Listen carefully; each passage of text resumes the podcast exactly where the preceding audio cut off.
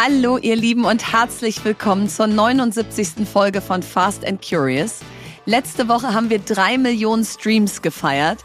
Das heißt, in den letzten 18 Monaten habt ihr drei Millionen Mal unsere Folgen gehört. Und mit diesem Rückenwind sprechen wir heute bei Fast and Curious im Catch-up über unseren neuen Game Changer Club, die Woche der Entscheidung in Sachen Elterngeld, ein Mom-Fail und Leas Aufnahme in die Hall of Future. Im Deep Dive geht es um die Frage, wie gründet man eigentlich eine Partei? Dazu haben wir uns Damian Böselager, den Gründer von Volt, eingeladen. Bei Was bewegt uns stellen wir uns heute wieder Fragen aus unserem Kartenspiel und teasern eine tolle Aktion an. In unserer Kategorie Empfehlung der Woche stelle ich euch einen Beitrag zu Schule macht krank vor. Und das letzte Wort hat heute Lea. Ketchup. Lea, ich glaub's nicht, wir sind beide in Berlin. Das ist erstmal richtig schön. Ja, das ich ist hab's so richtig vermisst. schön. Ich habe dich auch sehr vermisst, weil auch wenn wir ja hier vor unseren Bildschirmen hängen, macht's trotzdem irgendwie einen Unterschied, wenn man weiß, du sitzt nur ein paar Straßen weiter. Total. Und wir haben uns am Wochenende auch kurz gesehen, so zehn Minuten gefühlt. Zehn Minuten haben wir uns gesehen und äh, ich war nämlich sonst am Wochenende die ganze Zeit im Einsatz im, in Sachen FC Victoria, denn wir hatten ja, wie du weißt, unser großes Investorinnen-Treffen im neuen Berlo in Charlottenburg. Da hat äh, Katha Kurz mal wieder eine neue Location hingestellt. Du glaubst es nicht. Warst du da schon? Nee, ich war da noch nicht, aber das Witzige ist, ich war zu einem Dinner eingeladen, genau an dem Samstagabend, deswegen konnte ich auch nicht kommen. Und bei dem Dinner hatten die Einladenden überall Berlo Gläser und Berlo Ach, wie Bier. cool. Und dann dachte ich Ach, so, ach, cool. bin ich, bin ich doch Guck mal. dabei im Herzen. Warst du doch ein bisschen dabei. Mhm. Ja, und da haben wir also irgendwie mit 180 Leuten den FC Victoria gefeiert und, äh, und uns schon mal alle zusammen vorgefreut auf das Achtelfinale im DFB-Pokal, weil dieser Verein seit seiner Gründung irgendwann im 19. Jahrhundert war noch nie im Achtelfinale des DFB-Pokals mit den Frauen. Also deswegen ist das ein Riesending. Ui, Am, ja, echt. am 25.11. Da könnt ihr alle Infos auf unserer Website fcvictoria.com euch angucken. Und wenn ihr da eh schon seid auf dieser Website, dann haben wir auch diese Woche unseren neuen Game Changer Club gelauncht. Und Ja, das und ist im sag da mal bitte was zu. Ich habe Ja. das jetzt überall gesehen. Alle möglichen Menschen haben es bei Social Media gepostet. Was, wa- was ist denn So, das? Was kann man denn da machen? Ist das eine moderne Clubmitgliedschaft. Wie du ja weißt, gibt's ja ganz viele, ich bin Mitglied beim HSV, ich bin Mitglied Mm. Ja. bei Bayern München, das ist mein Verein. Und wir hatten bisher für unseren FC Victoria nicht die Möglichkeit, also du konntest zwar Vereinsmitglied in unserem Mutterverein werden, wenn du so willst, aber nicht in unserem speziellen FC Victoria Club, wo unsere Frauenmannschaft spielt. Und da haben wir Ah. jetzt gedacht, wir können jetzt nicht einfach nur so eine Mitgliedschaft launchen, sondern das muss bei uns irgendwie cooler klingen und cooler aussehen und cooler sein. Und das ist jetzt eben dieser Game Changer Club. Und da Ah, kannst schön. du Und hast du Ja. dann da aber auch eine Dauerkarte quasi oder so? Also genau, also du hast keine Dauerkarte, aber du hast natürlich eine Mitgliedskarte und du kriegst auch freien Eintritt zu manchen Spielen und du kriegst Nice. Rabatte in unserem Merchandising-Shop und was nee, alles. Also ein Welcome-Package, wo tolle Sachen drin sind und du kannst halt einfach stolz durch Deutschland oder durch die Welt laufen und sagen, du bist Mitglied im FC Victoria Berlin. richtig also, gut. Ja, das äh, musst du also auf jeden Fall mal abschließen. Ich habe auch gleich all unsere Kinder und dann kriegst du das so schön und kannst das in deine Wallet tun. Ich habe das gerade meinen Jungs geschickt, die jetzt auch Mitglied sind. Also Yay. das äh, steht einfach so für Chancengerechtigkeit und Aufbruch im deutschen Mach Fußball. ich auf jeden Fall. Na, sehr gut. Du, und sonst habe ich wirklich mal so eine ruhige Woche. Also ruhig, äh, weißt du ja, ne? Ähm, Ja. aber, ähm, aber so, dass ich mich jetzt schon aufs Wochenende freue. Da fahre ich nämlich nach Rügen mit meiner Freundin Aische und unseren Kindern und unseren Hunden.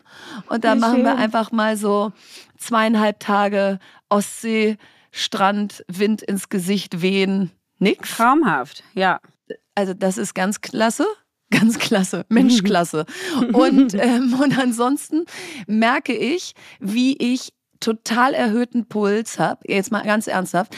Erhöhten Herzschlag ist wahrscheinlich das gleiche, aber so, so gefühlt schlägt mein Herz schneller als sonst. Und ich mich die ganze Zeit versuche abzulenken, weil Lea diese Woche fällt die Entscheidung in Sachen Elterngeld. Ist Und- es wirklich, das ist sicher. Also ich glaube, dass das sicher ist, dass in dieser Woche diese Bereinigungssitzung ist. Also die ist auf jeden Fall in dieser Woche. Und wenn in der nichts bereinigt wird, im Sinne von der Vorschlag, der von Lisa Paus gemacht wurde, geht einfach so durch. Dann Wow. gibt's halt auch nicht mehr irgendwas in den zwei Wochen danach bis zur Haushaltsdebatte am 1. Dezember, was ja dann nur noch ein Abnicken ist ähm, der Regierung, was sich da dann noch dran ändern könnte. Also ich kann das total verstehen, dass du da krass aufgeregt bist und vor allen Dingen glaube ich, wenn dann diese ähm, Entscheidung kommt, ich glaube, da kommen noch mal so viele Emotionen, entweder positiv Ja. oder auch so ein Ja. bisschen frustriert, wo man so jetzt denkt, Mensch, es kann doch alles passieren und wir wissen das ja und so und äh, du hast gekämpft, auch wenn du nicht weißt, dass du gewinnst und trotzdem, ich glaube, wenn da jetzt nichts verändert wird, Oh. ist das schon ein richtiger Schlag in die Magengrube. Ja, ist es. Ist es einfach. Und da kann ich auch noch dreimal sagen, aber es war trotzdem gut und Ja. war es ja auch. Ja. Aber ich habe richtig Schiss und vor allen Dingen ist es so ein bisschen, du weißt nicht, wann es kommt. Also es ist jetzt nicht so, dass ich mit irgendwem verabredet bin zum Telefonieren diese Woche. Das heißt, du weißt nicht, wann es kommt. Du weißt nicht, wird es über die Medien gespielt oder erreicht dich jetzt vorher eine SMS. Und du hast ja gesehen, was passiert ist vor ein paar Wochen, als dann Vorstand der FDP kam und da plötzlich wieder ein Riesensturm losbrach. Also in Abhängigkeit davon, was halt auch rauskommt, ist halt auch wieder alles drin. Ja? Ja. Also alles drin im Sinne von Reaktion. Also ich merke so richtig, wie ich so nervös auf mein Handy gucke und immer wieder Elterngeld bei Google eingebe und Refresh drücke und irgendwo in meinem tiefen Herzen einfach hoffe, dass wir so viele Vorschläge gemacht Mhm. haben, wie es besser geht, dass einer von denen mindestens zündet. Und gleichzeitig muss ich schon sagen, ich finde es ganz gut, dass das Jahr jetzt zu Ende geht und dass die Oh, Entscheidung ja. jetzt in diesem Jahr auch stattfindet Ja, und dass ihr dann absolut. Einfach so neu, ne, mit dem Startup-Verband und so kannst du dann neu anfangen, weil das ist ja auch Nein, so ich eine. Zerreißprobe sonst. Nee, ich find kann auch nicht ja. mehr. Ich kann nicht mehr. Also ich könnte Ja. jetzt nicht noch einen Monat das durchhalten, weil es einfach zu viel Arbeit, zu viel Druck, zu viel Anspannung ist. Und jetzt, ähm, jetzt muss mal das Ding irgendwie entschieden werden. Und aber Ja. hoffentlich positiv. Ja. Also ich war ja ganz anderweitig unterwegs, während du dich politisch um die Zukunft unseres Landes sorgst, sorge ich mich wirtschaftlich um sie. Sehr und gut. ich war ja in Frankfurt und hatte letztes Mal erzählt, dass da eine Ehrung passiert und da wurde ich aufgenommen in die Hall of Future.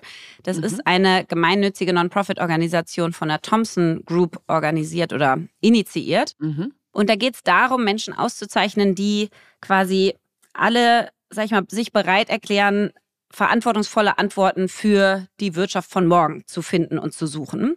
Cool. Und da wurden echt äh, ziemlich tolle Persönlichkeiten ausgezeichnet und unter anderem durfte ich da auch mit eintreten in diese Hall of Future. Wird jetzt jedes Jahr werden da circa 30 Persönlichkeiten dazugenommen. Super. Und zum Beispiel war das äh, Saori Dubourg, die Ex-Vorständin Mhm. von der BASF, die auch eine Rede gehalten hat, die wirklich super toll war und sich ganz die würde ich viel ja so gerne hier mal bei uns im Podcast haben. Ja, lass das machen. Also Ja. lass das unbedingt machen, weil es war so spannend zu hören, wie sie versucht, also wie kann man es schaffen, dass die gesellschaftlichen Kosten, die Unternehmen verursachen, auch auf der Bilanz zu finden sind. Und Ja. dass Bilanzen von Unternehmen, die gesellschaftlich so einen starken Mehrwert haben, aber vielleicht nicht auf der EBITDA-Seite, viel Mhm. mehr sichtbar werden, sodass es sich auch lohnt, für Investoren da rein zu investieren. Also es war eine unfassbar spannende Diskussion. Toll. Und äh, das war auch deswegen so spannend, weil die Leute so unterschiedlich waren. Also Jonas Bold war noch dabei, der Vorstand äh, des HSV, Mhm. Der Tim Raue, Sternekoch Peter Schwarzenbauer, der Ex-Vorstand von Audi, BMW, Porsche. Ähm, Astrid Schulte, die du kennst, nett. ähm, von der Ach, Behrenson toll. AG, die eine Freundin Vorstandsvorsitzende. von mir.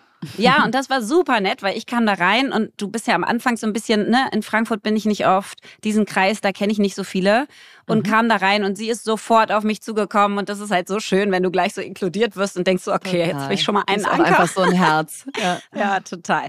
Ja, also das war richtig spannend. Ich bin ganz gespannt, was daraus wird irgendwie aus diesen ganzen Mhm. Persönlichkeiten und diesem Mix an Menschen, die da zusammenkommen werden. Und dann wollte ich dir ja noch tausend andere Sachen erzählen.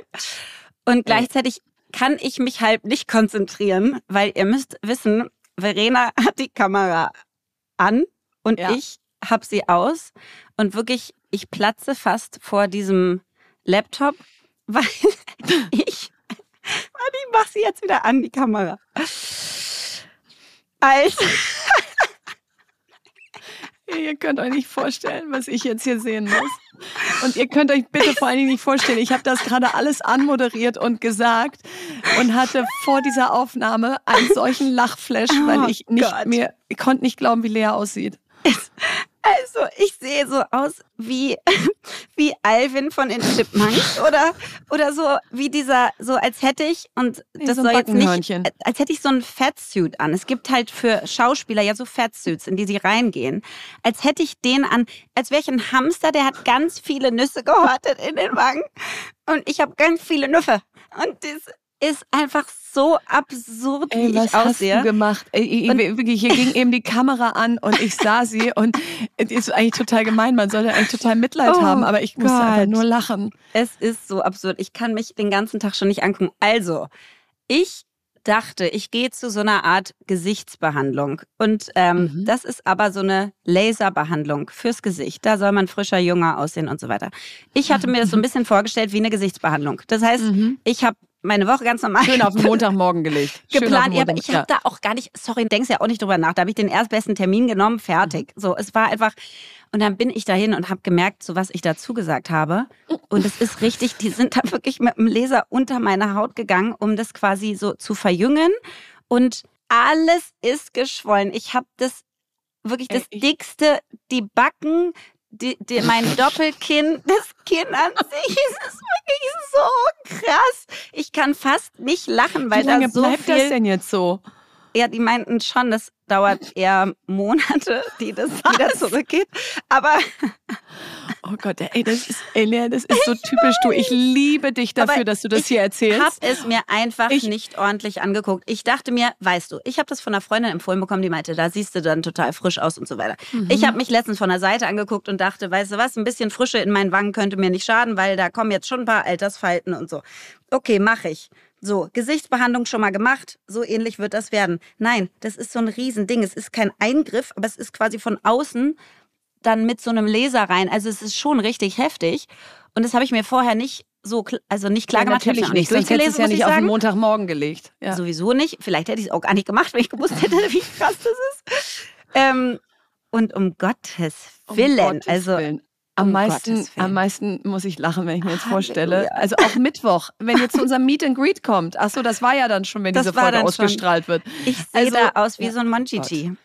Ich sehe Also aus wie, ich- wie das Michelin-Männchen. Ich So. lieb's. Ich, es ist mal wieder so ein Beispiel von äh, äh, how it is to be you. Ja, also das kann wirklich niemandem anders passieren, Oh Gott, dass er oh mit dem Gott. Leben, was du hast, sich am Montagmorgen so einen Termin macht. Aber Nee, wirklich. Also ich vor allen Dingen hätte ich mir das auch einmal ordentlich überlegen können. Wow, das ist so krass. Aber ähm, mal schauen. Ich sage euch dann, wie es gewesen ist. Ja, und absolut. wir sagen hier auch nicht äh, Behandlung und nicht Ort. Wir wollen Nein. überhaupt keine Werbung für das machen und auch nicht für so eine Naivität, wie ich ist sie auch die perfekte Werbung gerade dafür. Also wenn man dich sieht, dann denkt man, das will ich will ich unbedingt auch auch, sofort haben.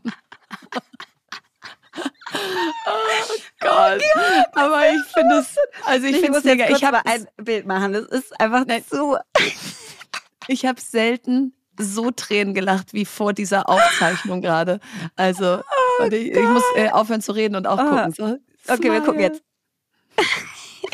So, Oh, also wow. Okay, vielleicht also das. postet sie es am Donnerstag. Halleluja. Meine Güte. Wirklich. Ah, Und dann hast du doch auch noch da äh, Ich habe ein zusätzlich paar zu deinem, Fails jetzt diese zu Woche deinem gehabt. Gesichtsfail hast du da auch noch Wirklich. einen Mom-Fail Ich weiß noch nicht, ob es ein Gesichtsfail wird. Mal schauen. Vielleicht so. sehe ich ja dann auch überfresh aus und du sagst irgendwann, was hast du gemacht, Lea? Und dann sage ich, Ja. uhu, Lasertherapie. Nee. Ich habe gestern in der Tat den Geburtstag von unserem Sohn organisiert. Oh, Ich meine dachte, du Herren. sagst Und da- vergessen. Nee, den habe ich absolut. Der war schon vor zwei Wochen. Aber wir hatten jetzt den Kindergeburtstag mit all seinen Ja. äh, Jungs und Freunden. Mädels und wir waren bowlen. Und ich habe in diese WhatsApp-Gruppe, ich glaube einfach, das Leben sagt mir gerade, Lea, Mhm. it's a lot. So, Mhm. du musst wieder Zeit haben, um dir die Sachen, die du zusagst oder machst, auch wirklich anzugucken. Weil Mhm. da war es so, ich habe jemanden eingeladen, also ein Mädchen, die meinen Sohn nicht kennt. Mhm. Und, ähm, und ich habe einen seiner engsten Freunde nicht eingeladen, weil es halt, weil ich die falsche Mutter einfach in die Gruppe gepackt habe. Also das heißt, die Mutter von dem Sohn ist nicht dabei gewesen und eine Mutter von einem Mädchen, was er nicht wirklich kennt, ist dabei gewesen. Und, ähm, oh, und ähm, das Die stand war dann da. alles Mögliche zum Aufräumen. Aber ich muss echt einen Props geben an die Mütter heutzutage. Also beide waren sowas von nett damit und meinten beide, hey, Mom fail, ich kenn's, ich bin so froh, dass es nicht nur mir so geht. Also das war wirklich, Ach, aber nett. es war für meinen Sohn und alle anderen Halleluja, da habe ich echt aufkehren müssen. Ähm, ja, Ich glaube, ja. nächstes Mal wird einer aus dieser Patchwork-Kohorte meine Einladungen kontrollieren. ich wollte gerade sagen, genug Leute seid ihr ja eigentlich. Ne? ist so, ja. Und alles so, ja, danke, dass du es gemacht hast. Aber wenn es dann halt so 90-10 gemacht wurde, dafür hatten wir tolles Bowling, tolles Essen, Geschenke gab es tolle, habe ich alles eben, auch gut organisiert. Eben. Aber irgendwo ist halt ein bisschen Slack drin. Man braucht ja auch immer ein bisschen Chaos im Leben, ein bisschen ja. was Neues. Das ist wieder das freie Radikal vom letzten Mal. Weißt du, ich lebe das richtig aus mit dieser Das freie Rolle. Radikal, das was freie heute Radikal. ein bisschen dicke Backen hat. Jetzt kommt Werbung. Heute möchten wir euch Veleda vorstellen und Veleda begleitet mich wirklich schon so lange, egal ob schwanger oder nicht schwanger, bei meinen Babys damals oder jetzt bei meinen Kindern, wo sie größer sind. Das ist einfach eine Marke, die bei uns zu Hause äh, gefühlt überall steht. Und Veleda ist ein Sustainable Native seit über 100 Jahren am Markt mit großer Verantwortung für Gesellschaft und Umwelt und wirklich echte Naturkosmetik, also 100% natürlicher Ursprung, Weltmarktführerin mit 25 55 Ländern für zertifizierte Naturkosmetik und anthroposophische Arzneimittel. Und was mich am meisten fasziniert ist, sie haben sechs Heilpflanzengärten weltweit, davon Europas größter in Schwäbisch Gmünd, mit 800 Pflanzenarten, wo Veledas Inhaltsstoffe biodynamisch, also ganz natürlich angebaut werden. Und das führt dann eben zu dieser hohen Produktqualität und die einzigartige Kraft der Pflanzen wird genutzt. Und ich habe Veleda wiederentdeckt für mich und zwar durch die Stars und Sternchen der Neuzeit. Ich habe bei Victoria Beckham und Hailey Bieber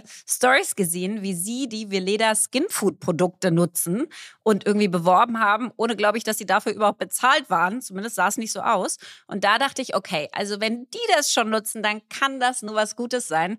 Und ich finde es vor allen Dingen jetzt gerade wichtig für die Jahreszeiten, wo bei mir auf jeden Fall die trockene Haut eher dominiert. Also die Veleda Skinfood Produkte werden geschätzt von Make-up-Artists, von Prominenten, von Kundinnen weltweit, weil es eine Kombination ist aus pflanzlichen Inhaltsstoffen, einem ikonischen Duft und dem Glow, den die Veleda-Produkte einem selbst beschaffen. Und aktuell wird diese Skinfood-Linie noch erweitert um eine nährende Tages- und Nachtpflege. Und wenn euch die Produkte genauso interessieren wie mich, dann könnt ihr auf veleda.de jetzt mit dem Code FAST, F-A-S-T, alles groß geschrieben, exklusiv 20% Rabatt bekommen auf alle Skinfood-Produkte. Lucky you, weil 20% ist wirklich ein großes Goodie. Und diese gibt's nur auf veleda.de direkt und ist nicht kombinierbar mit anderen Rabatten. Alle Infos dazu findet ihr auch nochmal im Link in unseren Show Notes. Also geht auf veleda.de mit dem Code FAST, bekommt ihr 20% Rabatt auf alle Skinfood-Produkte. Werbung Ende. Deep Dive. Heute geht es im Deep Dive darum, wie man eine Partei gründen kann. Und darüber sprechen wir mit Damian Böselager. Und wie immer gibt es heute ein paar Fakten. Und die hatten es diesmal echt in sich. Es war wirklich spannend. Also, aktuell gibt es in Deutschland 121 Parteien. Das ist der Stand von Oktober 2023. Und an der letzten Bundestagswahl im September 21 haben 47 Parteien teilgenommen. Insgesamt waren 54 dafür zugelassen. Und derzeit erlebt Deutschland eine Welle an Parteineugründungen. Also bereits 44 wurden seit Anfang 22 gegründet. Allerdings schaffen es die Parteien in den meisten Fällen nicht über die 5-Prozent-Hürde. Und die Gründung von Parteien ist in Deutschland frei. Das heißt, es gibt keine staatliche Genehmigung, die erforderlich ist. Allerdings muss die innere Ordnung der Partei natürlich den demokratischen Grundsätzen entsprechen. Genau, und für das Jahr 2021 erhielten 20 Parteien Mittel aus der staatlichen Parteienfinanzierung und von den dafür insgesamt festgesetzten 200 Millionen Euro entfielen 192,7 Millionen Euro auf die acht Bundestagsparteien. So, und um dieses Thema noch viel besser zu verstehen und zu umreißen, haben wir uns heute Damian Böselager eingeladen. Er ist seit 2019 Abgeordneter im Europäischen Parlament und seine Ziele dort sind unter anderem eine funktionierende europäische und parlamentarische Demokratie, eine wettbewerbsstarke und innovative europäische Wirtschaft sowie ein faires und humaneres Asylsystem. Doch nicht nur das, er ist außerdem Mitgründer der Partei Volt, einer paneuropäischen und progressiven progressiven europaweiten Bewegung, die Europa reformieren und die Probleme unserer Zeit angehen möchte. Damian ist Spitzenkandidat von Volt für die kommende Europawahl 2024. Lieber Damian, herzlich willkommen bei Fast and Curious. Ja, tausend Dank für die Einladung. Ich habe mal scharf nachgerechnet und du sitzt jetzt seit circa 1400 Tagen im Europäischen Parlament. Was genau machst du da? Ich finde es sehr witzig, dass du es nachgerechnet hast. Also so, so genau habe ich es auch nicht nachgerechnet. Ich habe einfach irgendwie viereinhalb Jahre durch, äh, durch Anzahl Tage geteilt.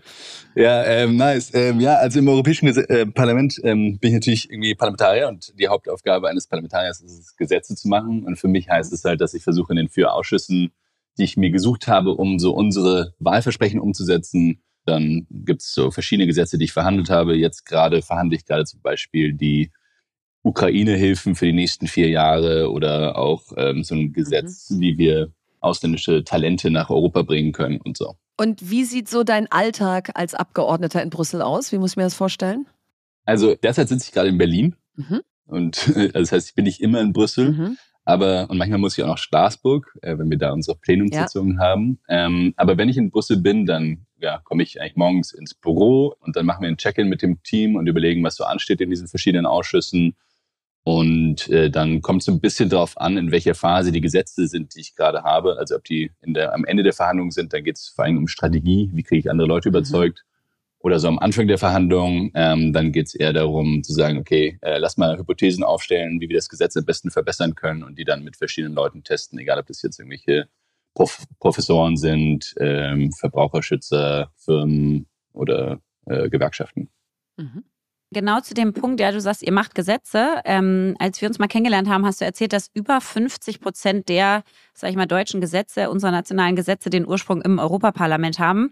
Und das kommt ja in den Medien meiner Meinung nach nicht so sehr rüber wie die, die hier vor Ort die ganze Zeit hin und her diskutiert werden. Ähm, ist das was, was du generell auch so unterschreiben würdest, dass wir eigentlich sehr viel mediale Aufmerksamkeit auf, sag ich mal, so die Gesetze haben, die wir hier national mehr diskutieren und äh, besprechen und verhandeln? Ja, auf jeden Fall. Also ich meine, ich finde es immer wieder witzig, wenn du so ein Gesetz verhandelst und dann hörst du am nächsten Morgen im Deutschlandfunk, dass wie Toni Hofreiter, der Vorsitzende des Europaausschusses des Bundestags, dazu befragt wird, wie das so gelaufen ist, obwohl es deutsche Abgeordnete gibt, die im Europäischen Parlament sitzen. Also da gibt es schon hm. ein bisschen Absurditäten, absurde Situationen. Ich glaube, ein ganz gutes Beispiel ist so ein Gesetz, was ich verhandelt habe, das ist das, ähm, die blaue Karte. Das ist eigentlich ein europäisches mhm. Tech-Visum, wenn man so will. Also man kann das Visum kriegen, wenn man ein höheres Einkommen hat, ein qualifiziertes einen, äh, Vertrag vorliegen hat, auch wenn man keinen Bildungsabschluss hat. Also das, mhm. wenn man sozusagen Techie ist, kann man das kriegen. Mhm. Ähm, und das wurde zwei Jahre später, nachdem wir es auf europäischer Ebene verhandelt haben, verkauft als Teil des Fachkräfteeinwanderungsgesetzes äh, der Ampel. Was ich schon ganz witzig finde, weil natürlich kein, äh, kein Mensch mitbekommen hat, dass die das eigentlich umsetzen mussten als europäische Gesetzgebung. Ja. Mhm. Und kannst du mal so ein bisschen aus dem Nähkästchen plaudern, wenn man da so im Europaparlament ankommt und andere sind da ja auch schon Jahre und Jahrzehnte drin. Was hat dich so am meisten überrascht, sowohl positiv als auch negativ? Gibt es da irgendwelche Sachen, die dir im Kopf geblieben sind? Ja, ich habe mir wahrscheinlich wie viele auch von außen schon überlegt, so was kannst du denn als ein Mensch überhaupt erreichen, äh, wenn da irgendwie 705 Abgeordnete sind, du bist der Einzige von deiner Partei und so weiter. Und was mhm. mich positiv überrascht hat, ist, dass du echt viel machen kannst. Ja? Also du musst dich halt einer Fraktion anschließen. Wir haben damals mit den Liberalen und den Grünen ähm, verhandelt und die Grünen haben uns die Ausschüsse gegeben, die wir haben wollten. Und dann kannst du aber wirklich immer mit den 75 Stimmen deiner Fraktion dann auch verhandeln und wirklich Gesetze verändern. Und das Zweite, was du machen kannst, das finde ich auch richtig geil, das hat mir am Anfang äh, ein älterer Abgeordneter äh, als Tipp gegeben, ist, du kannst Ideen verschenken. Ach cool. Und das ist äh, ganz witzig, weil also Abgeordnete oder Politiker, deren Währung ist ja eigentlich Bekanntheit und wie gut sie irgendwie drüber kommen äh, in der Außenwelt, damit sie dann ihre Chancen auf Wiederwahl erhöhen. Ähm, mhm. Und wenn du halt Ideen verschenkst, mit denen andere glänzen können, dann kriegst du deine Idee umgesetzt, ähm, auch wenn du sozusagen sehr viel weniger Macht hast, ja, einfach weil sie halt mhm. äh, aufgenommen wird von anderen. Das hilft auf jeden Fall krass. Und gleichzeitig wird sie dir ja dann nicht zugeschrieben, oder? Also du glänzt dann oder deine Partei glänzt dann einen Ticken weniger und das ist okay? Ich glaube, das musst du dir halt als Abwägung überlegen. Das ist sowieso mhm. immer so ein bisschen die Abwägung. Wie lange, also ich weiß nicht, wie viel Spieltheorie kennt, aber mhm. ähm, sozusagen defect or cooperate. Ja? Also wie mhm. lange machst du mit und äh, ja, nimmst dann halt in Kauf, dass andere irgendwie deine, für deine Ideen glänzen und dafür kriegst du aber mehr umgesetzt. Und wann musst du selber sagen, okay, hey, das ist jetzt wirklich mein Ding. Also mein, meine mhm. Philosophie ist so ein bisschen, dass sich das schon hoffentlich irgendwie durchsetzt, dass wenn du gute Ideen hast und das immer weiter hast und immer weiter rennst mit guten Ideen, dass dann irgendwann die Leute es auch anerkennen, auch in der Außenwelt. Das ist so die Hoffnung. Mal sehen. Mhm. Finde ich eine sehr sympathische Einstellung. Das stimmt total. Das ist sehr sympathisch und gleichzeitig, glaube ich, müssen ja gerade auch äh, junge und, sag ich mal, kleinere Parteien, die wie ihr neu gegründet seid, auch zeigen, was für eine Daseinsberechtigung sie haben und wofür sie jetzt genau eintreten. Ihr habt ja 2017 die Partei Volt gegründet. Wie kam es denn zu der Gründung? Es war so, dass ich eigentlich nie darüber nachgedacht habe, irgendwie in die Politik zu gehen. Ähm, ich weiß nicht, wie viele von uns, äh, glaube ich, irgendwie habe ich viel Zeitung gelesen und mich abends gerne mit irgendwelchen anderen Leuten darüber gestritten beim Abendessen, was passieren sollte oder auf die Welt geschaut. Aber es hat jetzt, also es war immer so eine Glasscheibe irgendwie zwischen mir und auch dieser Politikerwelt. Ich glaube, ja, es war einfach nicht so mein, mein Ding. Ich habe irgendwann mal Philosophie in VWL studiert und dann bei McKinsey angefangen zu arbeiten. Da habe ich dann auch so öffentliche Sektorprojekte ein bisschen gemacht, aber immer noch nicht über Politik nachgedacht. Und dann kam aber 2016 diese Trump-Wahl und ich war da in Amerika für einen Master zu der Zeit mhm. und mhm. ähm, war bei Hillary Clinton im Wahlkampfzentrum. Da habe ich mich reingeschmuggelt mit ähm, zwei Freunden, ähm, einer Französin und einem Italiener. Es war irgendwie krass. Ja, das ist drei Monate nach dem Brexit-Referendum. Und äh, ich weiß nicht, es waren halt so 30.000 Leute oder so, glaube ich, in diesem, in diesem Glaskasten in New York. Und in der Weihnacht kam dann halt irgendwie erst Katy Perry auf die Bühne und es war super gute Stimmung. Und der Bischof von New York hat die erste Female President gesegnet und so. Und es war alles äh, top. Und dann irgendwann kamen halt die Ergebnisse rein und die Leute haben angefangen, äh, sich hinzusetzen und zu weinen. Und das war irgendwie so ein krasser Moment, der mir im Kopf geblieben ist und der jetzt halt mhm. irgendwie geschockt hat, dass so jemand wie Trump wirklich der mächtigste Mann der Welt werden kann. Und dann haben wir zu der Zeit uns halt überlegt, okay, was passiert ja eigentlich gerade? Was passiert in Europa? Mhm. Da gab es äh, Marine Le Pen und äh, Cinque Stelle in Italien ähm, und in Deutschland natürlich die AfD, die immer stärker geworden sind. Und dann haben wir irgendwie gedacht, da müssen wir was machen. Und dann haben wir uns halt überlegt, cool, wir gründen eine europäische Partei. und dann wurde es kompliziert, weil wenn man sich schon allein überlegt, man gründet eine deutsche Partei, ist das ja, glaube ich, schon so ein Akt von zwei Jahren. Also wusstest du, worauf du dich da eingelassen hast und, und wie ging das los? Nein, ich hatte keinen blassen Schimmer. Also wirklich mhm. überhaupt keine Ahnung. Ich meine, ich wusste nicht, wie man ein Unternehmen gründet, aber ich wusste noch viel weniger, wie man eine Partei gründet. ähm, und ja, wir haben uns halt irgendwie hingesetzt ähm, und äh, mal aufgeschrieben, was wir eigentlich erreichen wollen. Ja? Also erstmal irgendwie alle Themen, die uns irgendwie mhm. wichtig sind, als Frage definiert und dann runtergeschrieben, was uns als Antworten einfällt, auch so viel Best Practices angeschaut und so. Dann haben wir irgendwie nachgeschaut mit immer mehr Leuten, die dazukamen, nachdem wir über Social Media gepostet haben, haben wir halt irgendwie nachgeschaut, okay, was bräuchte man eigentlich, um Parteien für Wahlen antreten zu lassen in den verschiedenen Ländern. Mhm. Und wir haben uns ziemlich früh als Ziel gesetzt, wir wollen gerne aus sieben Ländern für die Europawahlen 2019 antreten und haben dann das dann halt irgendwie so nach und nach äh, gemacht. Ja, und seitdem dann eben, haben wir immer versucht, weiterzuwachsen. Jetzt hast du ja, ihr habt zu dritt gegründet aus drei verschiedenen Ländern. Das ist sicherlich eine, eine zusätzliche Komplexität, wie eben beschrieben. Wenn jetzt Verena und ich so ganz einfach sage ich mal, hier in Deutschland eine Partei gründen wollen würden. Was sind denn so die ersten Schritte und was findest du eigentlich am schwersten daran, eine Partei zu gründen oder dann auch zu führen? Ich glaube, ihr müsstet euch erstmal überlegen, warum ihr eine Partei gründen wollt. Also was ist eigentlich das mhm. Ziel, was ihr erreichen wollt? Und das, das Why. Das ja. Why. Genau. Und wenn man das aufgeschrieben hat, und für, für mich wäre da wichtig als Anspruch zu sagen, ihr müsst halt ein positives Ziel definieren. Ja, es gibt viele Parteien, die irgendwie so ja, Anti-Ziele Anti. definieren. Mhm. Ja.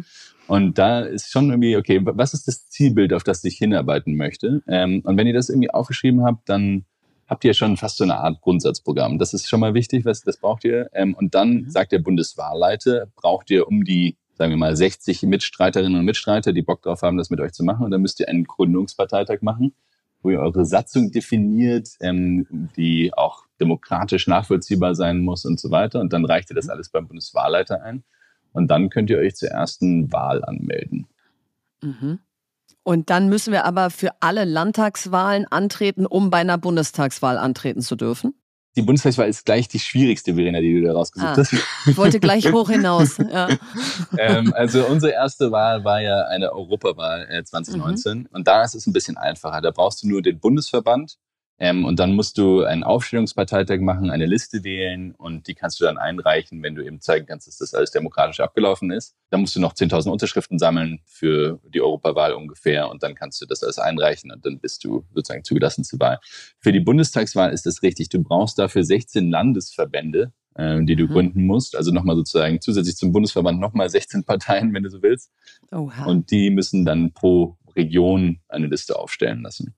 Und das zeigt es ja eigentlich schon, wieso die Erfolgschancen neuer Parteien sind. Ne? Also natürlich die, die groß werden und jetzt besonders ähm, aus meiner Sicht Negativbeispiel die AfD, die sind sicherlich die Ausnahme, weil wir haben eben eingangs in den Fakten gesagt, wie viele Parteien momentan auch gerade gegründet werden und von denen schaffen ja wahrscheinlich ganz viele gar nicht diese Strukturen zu bauen, um dann überhaupt den Absprung Richtung Bundestagswahl zu schaffen.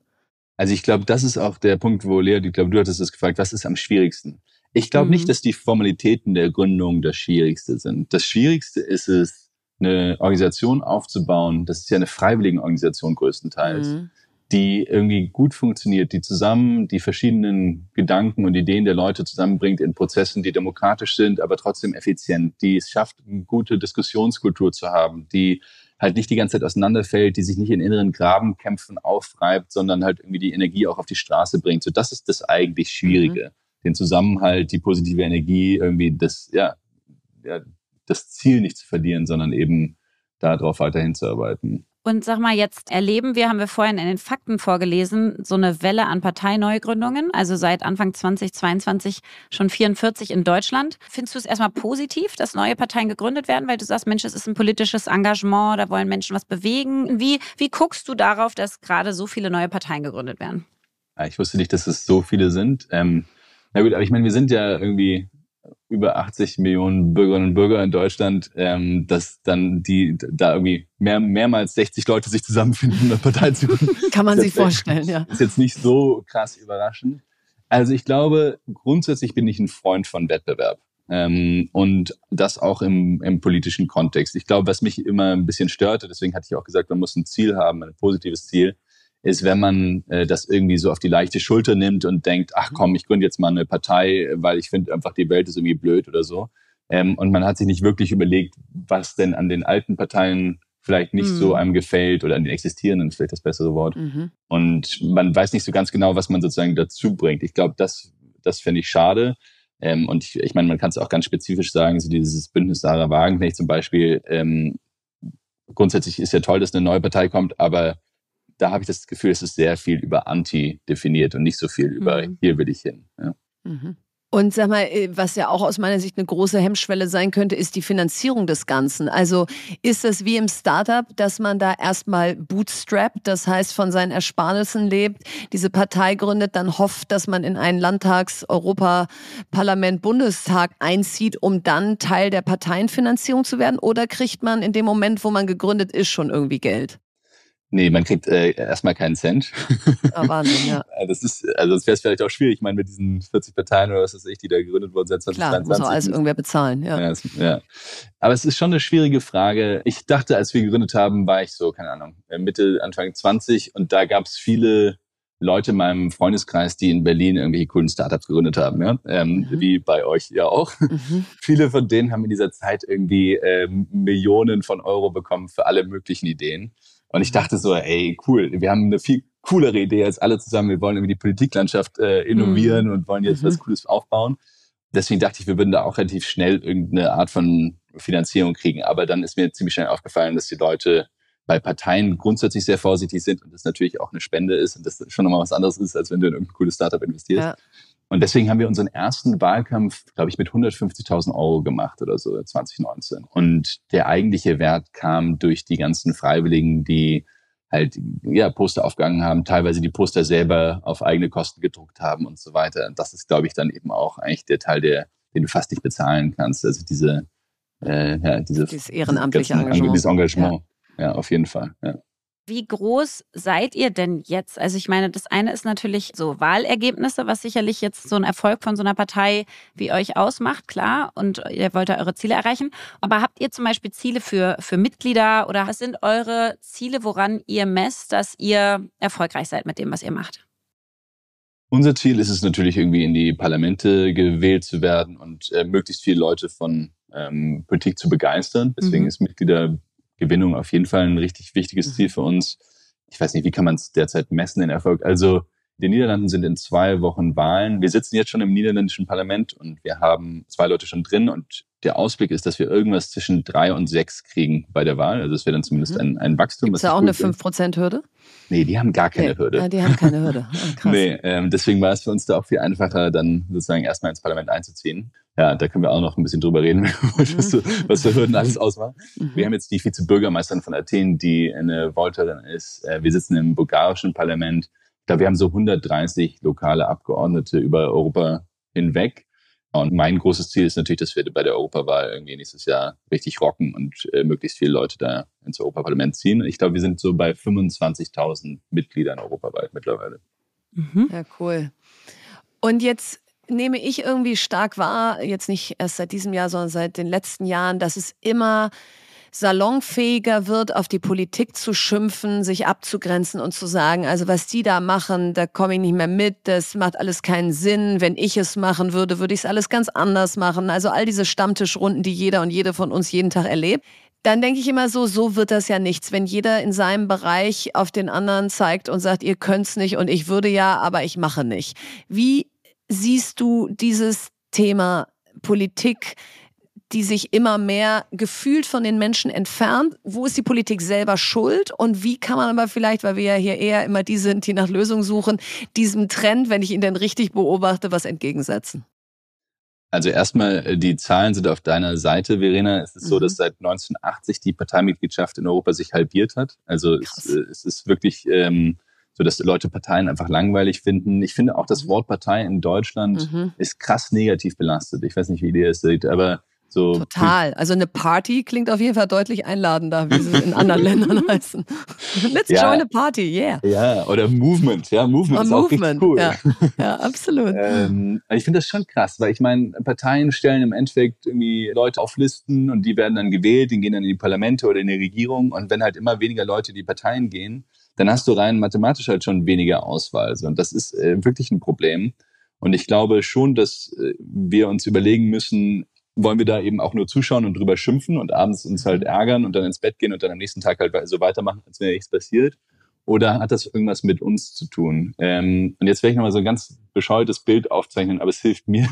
ähm, wenn man sich das so überlegt, also wenn du irgendwann mal in der WG gewohnt hast, dann hat man so am Dienstagabend mit seinen drei, vier WG-Mitgliedern überlegt man sich dann so, okay, wer bringt den Müll raus, mhm. wer räumt die Küche auf und so und macht so einen Plan. Ja. Wer kocht, genau. Zum, hoffentlich nicht ich. Mhm, hoffentlich nicht ich. ähm, okay, also Lea, du bist dran leider. ich bring den Müll raus. Ich mache das gerne, ich übe die ganze Zeit schon. okay, sehr gut. Und ähm, das ist ein Governance-System ja, für eine gemeinsame, einen gemeinsamen Ort, den man hat. Und eigentlich ist äh, Demokratie ja nichts anderes, dass man sagt, okay, mit 80 Millionen Leuten kann man sich halt am Dienstag nicht zusammensetzen, das ist ein bisschen ungünstig. Mhm. Und deswegen wählen wir irgendwie Vertreterinnen und Vertreter und die äh, sollen dann irgendwie uns am besten vertreten, um unsere gemeinsamen Probleme zu lösen. Und ich habe irgendwie das Gefühl, dass wir, also dass wir irgendwie denken, also dass wir das Gefühl dafür verlieren, dass es eigentlich unsere Vertreterinnen und Vertreter sind und dass es unsere Demokratie ist und unser und auch unsere Probleme. Ja. Und unsere Probleme. Ja. Und Aktivismus mhm. ist irgendwie liegt einem sehr viel näher. Da kann man sich für Einzelthemen engagieren. Das verstehe ich auch, ist auch cool und wichtig. Aber so diese Idee zu sagen, ey, das ist meine Politik und ich gehe in diese Parteien. Eigentlich sollte jeder von uns in irgendeiner Partei sein, die einem halt schon. am besten gefällt und ähm, mhm. dann irgendwie die Leute wählen, die man auf diesen Listen haben möchte und dann halt die Entscheidung treffen lassen, auf die man Bock hat. Ja. Also das finde ich schon cool.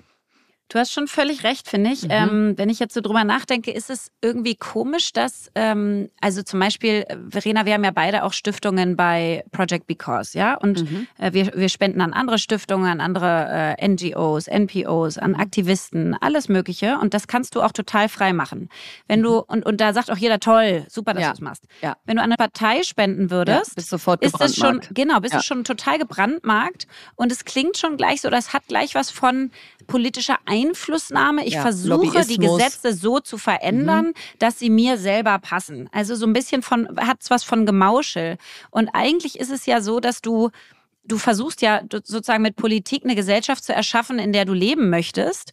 Und sozusagen die Stiftungen sind ja eher dafür da, hinten dann aufzuräumen, was die Politik vielleicht äh, nicht geschafft hat, vorher zu regeln, weißt du? Also die politischen Rahmenbedingungen sind ja auch was, wofür wir voten. Und es geht da nicht um, lass uns die Gesetze so schneiden, dass sie mir persönlich passen, sondern lass uns die Gesetze so beeinflussen, dass sie eine Welt schaffen, in der wir gerne leben wollen. Und trotzdem hat das was absolut so, äh, ja, so was Mauscheliges, so was Negatives. Also würde ich jetzt öffentlich sagen, ich habe an ABC Partei gespendet ähm, oder ich traue mich das noch nicht mal zu tun. Ich traue es mich noch nicht mal zu tun, weil so hart bewertet wird, als würde man durch Geld die Gesetze Deutschlands in seine Richtung lenken lassen. Also ich bin da voll bei dir. Ich glaube, diese Idee, dass man als allererstes mal an Politik denken sollte, wenn man irgendein gesellschaftliches Problem lösen möchte, das ist, glaube ich, so ein bisschen zurückgetreten. Ja. Total. Also man denkt eher, was kann man für eine Stiftung gründen, wen kann man unterstützen und absolut nicht an die Parteienlandschaft. Ja. Genau, aber Lea, natürlich ist da auch immer der Vorwurf, und das sind halt die großen Spendenaffären der Vergangenheit, dass natürlich ähm, nicht alle an Parteien spenden können. Und deswegen Klar. mag ich eigentlich das Bild, was du eben gezeichnet hast, Damian, sehr gerne. Nämlich eigentlich müssten wir alle in einer Partei sein. Also nicht in einer, nicht alle in der gleichen, sondern jeder in der, wo er sich am meisten zugehörig fühlt, damit wir da eben mit beeinflussen können, wer gewählt wird und wer am besten die Probleme unseres Landes löst. Aber da greife ich mir an die eigene Nase, dass ich mich seit 44 Jahren mit dieser Frage schwer tue, weil sie mhm. dann eben doch auch wieder was wie beim Spenden damit zu tun hat, dass es eben, also in den USA ist es wahrscheinlich so toxisch wie noch nie zuvor, dass, dass zum Teil darfst du keinen Demokraten mehr daten, wenn dein Vater Republikaner ist und so. Aber hier nimmt es auch schon die Form an, dass wenn man sagen würde, ich bin in der Partei, dann wäre das jetzt in Zukunft der erste Satz, der über einen gesagt würde.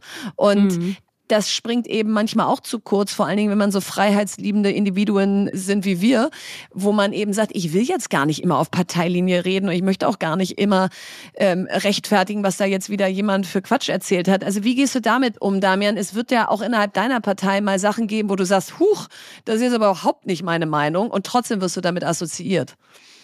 Ja, ich glaube, vorher noch muss man dazu sagen, das ist ja, wenn alles okay wäre, ich glaube, dann müssten wir uns diese Frage nicht stellen. Ne? Dann müssen ja. wir jetzt nicht darüber reden, ja. ähm, sollten wir in die Parteien gehen oder nicht. Aber ich glaube, wo wir uns ja einig sind, ist, dass so die Trajektorie eher eine schwierige ist derzeit. Eben mit ja, äh, ja erstarkendem Rechtsruck, mit auch einer erstarkenden linkspopulistischen Partei. So, also irgendwie, und das ist ja nicht nur in Deutschland so, sondern es ist eben überall in Europa so, scheint es schon so zu sein, dass wir uns überlegen müssen, was müssen wir verändern in unserem Verhalten, damit es eben nicht so weitergeht, wie es gerade läuft. So, das ist, glaube ich, mhm. das, das Erste. Ja, hast du recht.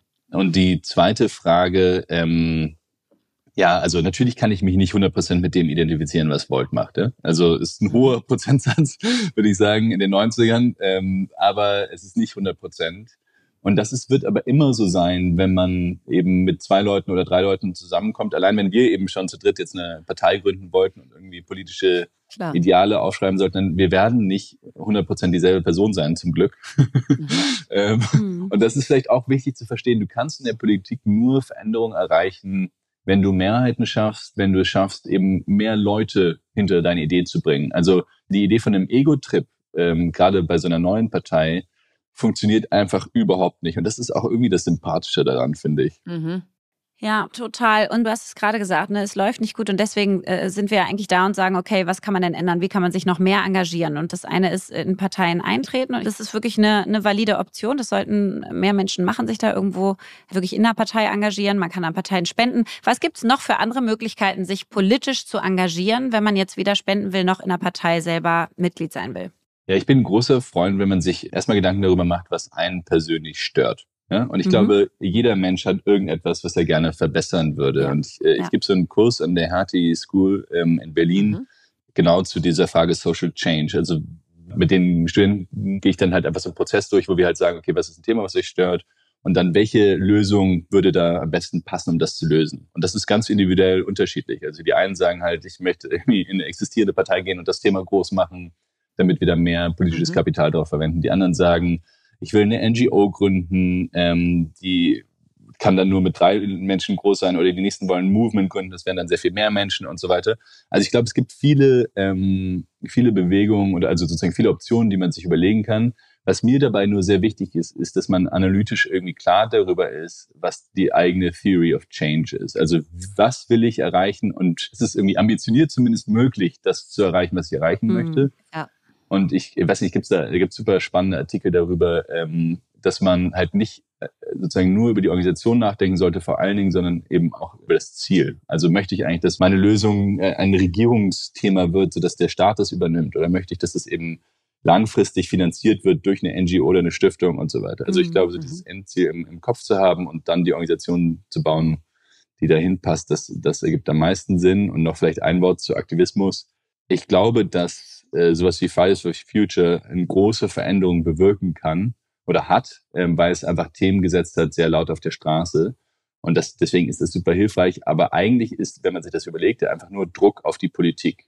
Und deswegen ist es, glaube ich, mhm. auch wichtig, dass innerhalb der Politik es dann eben Leute gibt, die sowas dann auch auffangen und äh, übernehmen und eben auch umsetzen. Und deswegen würde ich, glaube ich, doch mhm. den Bogen auch am Ende nochmal spannend zu sagen, es ist auch wichtig, dass wir eben in die Politik gehen und die, in die Parteien gehen. Ja, ja mega.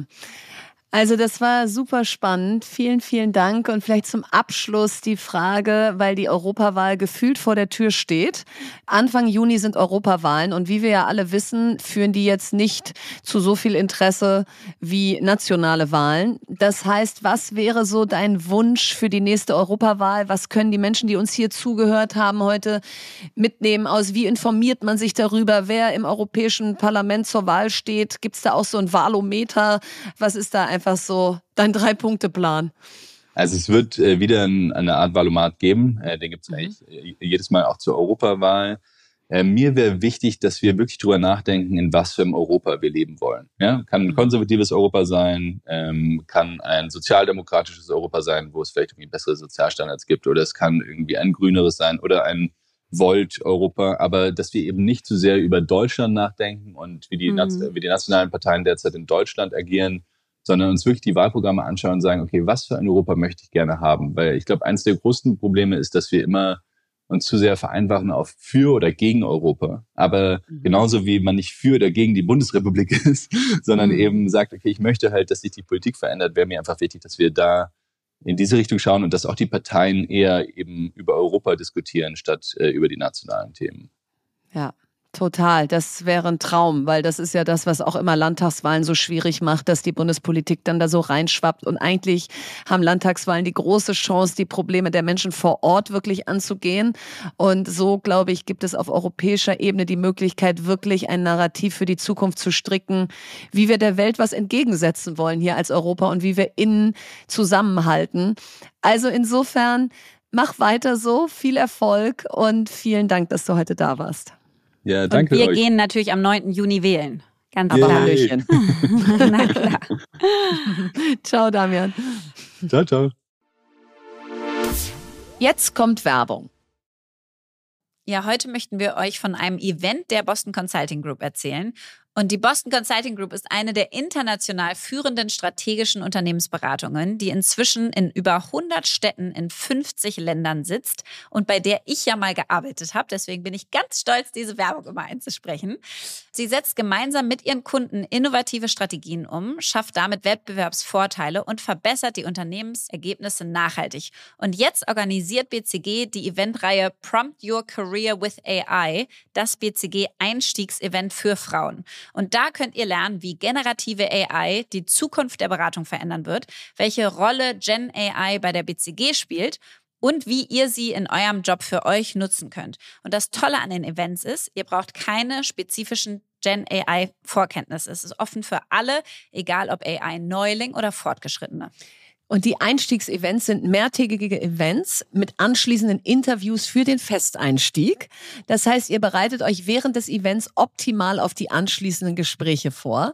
Und in der Gen AI Academy erhaltet ihr außerdem wertvolle Insights dazu, wie BeraterInnen Gen AI erfolgreich nutzen und mit welchen praktischen Hands-on Tipps und Tricks das funktioniert. Also wäre ich noch mal jung, wäre ich dabei. Auf bcg-events.de slash Einstiegsevent könnt ihr euch jetzt bis zum 24. März für Prompt Your Career with AI das BCG Einstiegsevent für Frauen bewerben. Alle Infos findet ihr wie immer auch im Link in unseren Show Notes. Also ab auf bcg-events.de slash Einstiegsevent. Werbung Ende. Was bewegt uns?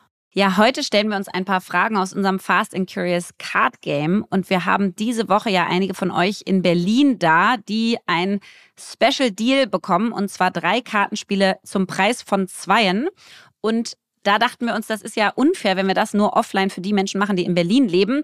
Deswegen machen wir den auch online. Und zwar vom 16.11. bis einschließlich 23.11. machen wir diese Pre-Christmas-Aktion. Und deswegen könnt ihr jetzt mit dem Code Pre-Christmas, also groß geschrieben, drei Kartenspiele zum Preis von zweien bekommen bei uns auf der Website fastandcurious.berlin slash Kartenspiel. Da könnt ihr euch also eure Weihnachtsgeschenke schon mal sichern.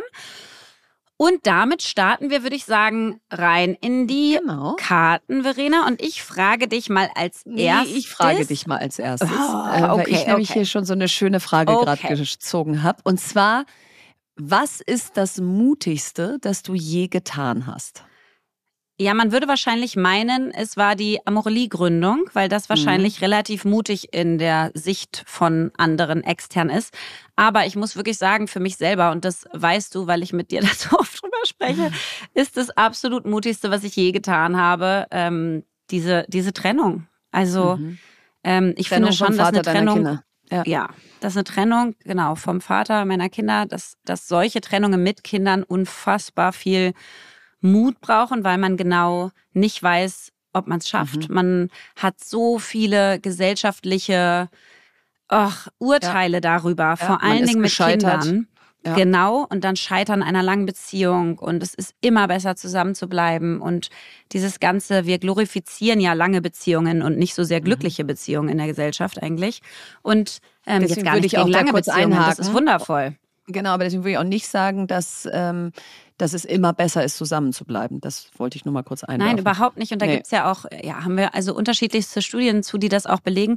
Und trotzdem ist es so beängstigend und ja. braucht so viel Mut. Und dann, wenn man so eine schwere Entscheidung gemeinsam getroffen hat, dann braucht es auch noch einfach also es braucht immer wieder Mut für jeden ja. weiteren neuen Schritt. Nein, das, das nicht geht auf. nicht aus sozusagen. Nee. Und deswegen würde ich auf jeden Fall sagen, ist das das mutigste bisher, was ich je getan habe. Und ähm, mhm.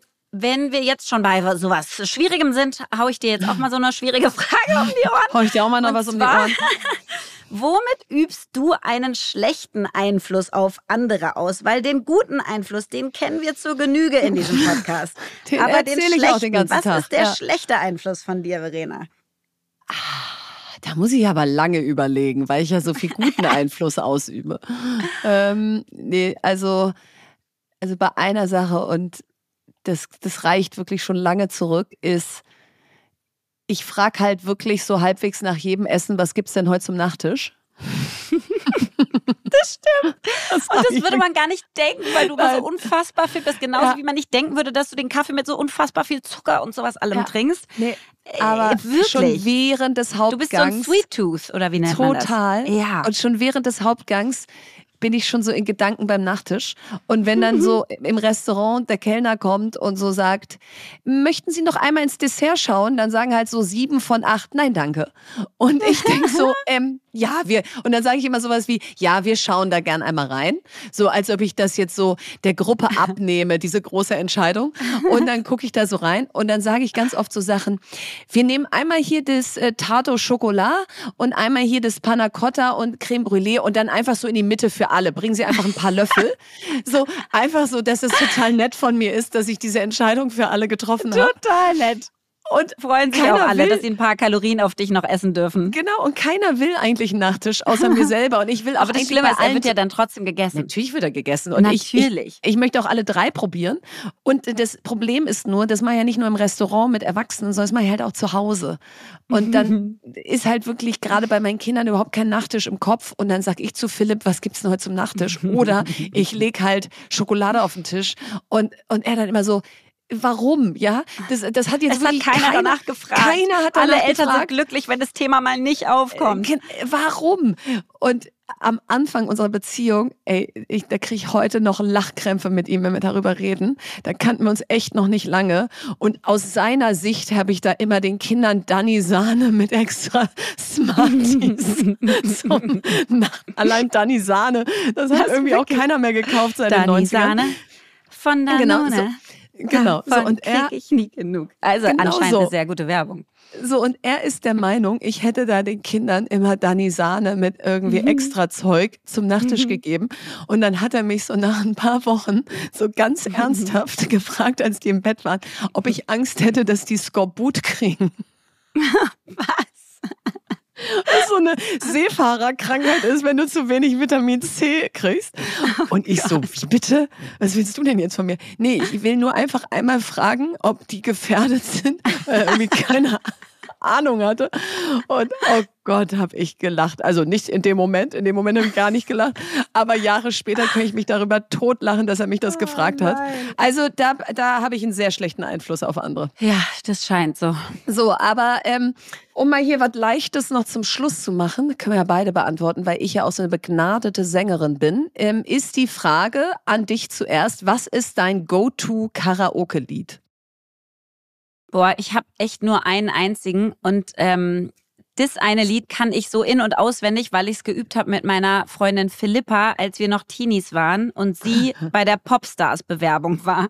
Und oh, ich ja, bin mit ihr zur Popstars-Bewerbung gegangen, vor Detlef die Soest in Hamburg. Mega. Und da haben wir die ganze Zeit, isn't it ironic? Don't you think? It's like rain on your wedding Alanis Morissette. Day. It's a free ride when you've already paid. Und den kann ich wirklich von vorne, genau, von vorne das war bis hinten. Ein besonders schöner Song. Ist schon ein schöner Song, ja. Ja, ist schon schön. Auch der Text ist so toll. Ja, das stimmt. Ja. Das stimmt. Und dass das Leben halt ironisch ist. Ich finde, da kann ich, dem kann ich auch viel abgewinnen. Ja, absolut. Inhaltlich. Ja, das finde ich sehr schön. Ja, ich habe, ähm, seit ich ähm, Karaoke singe, was äh, eine jahrzehntelange Karriere ist, mhm. ähm, seitdem singe ich Turn around every now and then I get a little bit. Total Eclipse of my heart. So. Und ähm, ja, also damit räume ich regelmäßig alle Publikumspreise mhm, ab. Und mhm. ähm, ich kann auch so ganz tief und ganz, ganz hoch. Das ist überhaupt kein mhm. Problem für mich. Boah, und, Verena, ja. ich fände sowas ja, wenn wir den nächsten Live-Podcast machen. Oder mhm. falls unsere Konferenz oder unsere Tourbus oder ja. was auch immer wir wenn wir die ganze singen Zeit auf der Bühne wenn wir da zum Schluss immer enden mit einer Karaoke-Nacht. Ich meine, wie geil ja. sind eigentlich Karaoke-Nächte? Ja, die, sind die machen doch geil. so einen Spaß. Ja, die machen so einen so Spaß. Open Mic und dann einfach ja. alle hintereinander weg und jeder kann mitgrölen und so. Das finde ich super. Ja, machen wir. Ja, machen wir. Wie so viel in unser, wie so viele wir Sachen, machen das alles. Wir machen, wir machen das alles.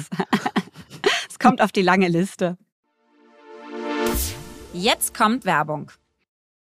Ja, heute möchten wir euch Ada vorstellen. Und Ada ist ein E-Learning-Startup, das ich zusammen mit Miriam Meckel und Lea Steinacker gegründet habe. Und dabei haben wir uns von der Programmiererin Ada Lovelace inspirieren lassen und sehen Technologie als Chance, unser Leben und unsere Arbeit zu verbessern. Und in diesem Ada Fellowship schulen wir Führungskräfte von heute und morgen zu Technologie und Zukunftsthemen. Und Konkret geht es heute um dieses Fellowship, denn wenn ihr da Fellow werdet, werdet ihr Teil einer Community von Führungskräften und Mitarbeitenden aus diversen Branchen, erlernt relevante Technologie und Zukunftskompetenzen und arbeitet an ganz konkreten Lösungen für euren Arbeitsalltag. Und ich kann das wirklich wärmstens empfehlen. Immer wenn ich auf die Fellows treffe, denke ich, was für eine coole Gruppe an Menschen. Also du lernst sowohl voneinander als auch anwendungsbezogen durch das Lernprogramm. Und das Schöne ist, dass es auf drei Säulen beruht. Das heißt, das eine ist Learn, Meet und Apply. Bei Learn lernt ihr auf einer digitalen Lernplattform, erlangt Wissen und Kompetenzen für die Arbeit der Zukunft. Und es geht um Themen wie generative KI, Innovationsmanagement, Kulturwandel und vieles mehr. Und wie wir alle wissen, geschieht Wachstum ja selten alleine. Deswegen ist es genau ein Fellowship und nicht nur Anwendung, sondern auch Community-basiert. Und da sind wir schon bei der zweiten Säule, Meet. Denn für Wachstum braucht es vielfältige Perspektiven. Und darum bringt Ada euch mit Menschen aus diversen Branchen zusammen, um gemeinsam und voneinander zu lernen. Das passiert in wöchentlichen Online-Lectures, Live-Events in eurer Stadt oder bei der Tech-Konferenz Ada Lovelace Festival, wo ich übrigens unbedingt hin will, Verena. Unbedingt. Da musst du Unbedingt. mir bitte frühzeitig Bescheid sagen. Ja, ist im ähm, November. Musst du okay, kommen. sehr gut. Das trage ich mir jetzt schon ein. Und die dritte Säule ist Apply. In kleinen Teams entwickelt ihr da schließlich wirklich Lösungen für die Herausforderungen in eurem Arbeitsalltag. Und da unterstützt euch Ada mit Coachings, Workshops und KI-Tools. Und das Schönste ist, die ersten 30 HörerInnen unter euch, die sich über das Kontaktformular auf der Landingpage anmelden, erhalten jetzt 10% Rabatt auf das komplette ADA Fellowship. Und deswegen solltet ihr jetzt schnell sein und euch unter www.join-ada.com slash fast and curious anmelden. Und alle Infos findet ihr natürlich wie immer auch nochmal in unserem Linktree. Also schnell sich die 10% Rabatt sichern unter www.join-ada.com slash fast and curious. Werbung Ende. Empfehlung der Woche. Ja, diese Kategorie mag ich richtig gerne, weil ich dann doch merke, wie viel ich so zu empfehlen habe. nein, Und nein, weil es sind nicht alles Bücher. Es, ist es sind nicht alles Bücher. Es sind wirklich alles ja. unterschiedliche Dinge. Ja, seit ich da einen auf den Deckel gekriegt habe von dir, zeige ich hier einfach meine ganze Breite und Vielfalt. Mhm. Und letzte Woche war ich beim Emotion Award in Hamburg. Da wurden tolle Frauen auf der Bühne ausgezeichnet, unter anderem Margret Rasfeld mit ihrer Initiative Schule im Aufbruch. Und die hat bei ihrer Dankesrede eindrücklichst geredet und gesagt, Schule macht krank. Es macht unsere Jugendlichen krank. Nach Corona hat es einfach zu ungeahnten psychologischen Auswirkungen auf unsere Kinder geführt.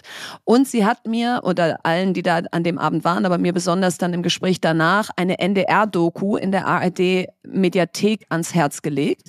Äh, die heißt Stress und Druck in der Schule macht Schule krank. Und die verlinken wir hier auch in den Show Notes. Und da erzählen 15 Jugendliche, die geht so 25 Minuten, wie Schule sie krank macht und vor allen Dingen, was Corona mit ihnen gemacht hat. Und Lea, da das bricht mir das Herz, weil ich so viele Jugendliche in meinem privaten Umfeld kenne, also mhm. Kinder von Freunden. Meine waren einfach noch ein bisschen jünger in der Corona-Zeit, mhm. die waren noch nicht Teenager, aber die jetzt heute so 17, 18 sind, die, die wirklich richtig leiden darunter, dass sie während Corona Stoff verpasst haben, einsam waren, nicht gehört wurden und dann danach in die Schule zurückkamen und dann wurde irgendwie erwartet, dass genau da nahtlos angeknüpft wird, wo sie eigentlich hätten sein müssen. Und in dieser Doku, Lea, gibt es so krasseste Zahlen, nämlich nach Corona sind bei Mädchen die Essstörungen um 54 Prozent gestiegen. Wow. Die psychischen Störungen um 24 Prozent. Depressionen im zweistelligen Bereich gestiegen. Wow. Und 35 Prozent der Schüler und Schülerinnen haben deutliche Lernrückstände.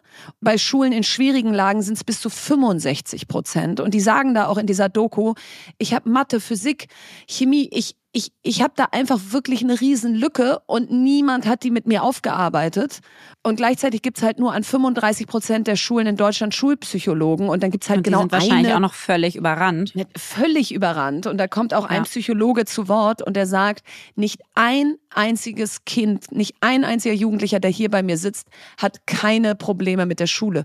Und, mhm. und die, die da sitzen, sagen, die sind zum Teil super gut in der Schule. Die haben gute Noten. Also es ist jetzt nicht nach dem Motto dieses alte Narrativ, ah, die sind bestimmt alle schlecht in der Schule, müssen sich halt mal ein bisschen anstrengen, sondern das sind Schüler und Schülerinnen, die eigentlich richtig gut sind in der Schule, die sagen, der Druck macht mich fertig, das Gefühl, in einem so starren System da unterrichtet zu werden, wo es nicht um mich geht, sondern nur um das Curriculum, ähm, die Angst davor zu versagen. Also warum teile ich das hier? Erstens, weil der Bundesschülerrat eine Petition gestartet hat, die heißt Zukunft Bildung, nehmt uns ernst. Und die gibt's auf change.org, die verlinken wir hier auch. Und ich finde es so großartig, dass diese Schüler und Schülerinnen selber den Mut haben, ihre Stimme zu erheben und eine Petition ja. zu starten und über sich selber zu sprechen, statt dass Erwachsene immer über sie sprechen. Und in diesem Film und auch sonst gibt es eben ein ganz tolles Projekt, das heißt Friday, nicht so wie Friday, sondern F-R-E-I, kann man auch mal googeln. Friday und das ist im Prinzip ein Tag pro Woche an Schulen, Modellschulen schon in Deutschland, wo die Schüler und Schülerinnen ihre eigenen Projekte gestalten dürfen.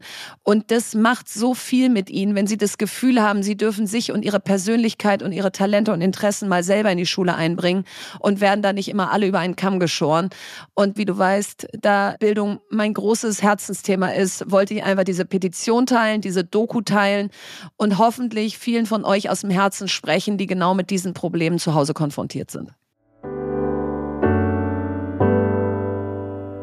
So, das war sie schon wieder, unsere schöne 79. Folge voller Lachen, Nachdenklichkeit und einem wahnsinnig spannenden Gespräch mit Damian Böselager. Und jetzt wünschen wir euch eine wunderschöne Woche, freuen uns schon auf die nächste Folge und Lea hat das letzte Wort. Von Willy Brandt. So wie die Freiheit eine Voraussetzung für die Demokratie ist, so schafft mehr Demokratie erst den Raum, in dem die Freiheit praktiziert werden kann.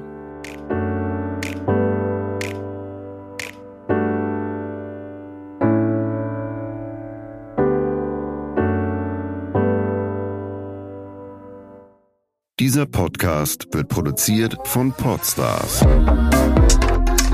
bei OMR.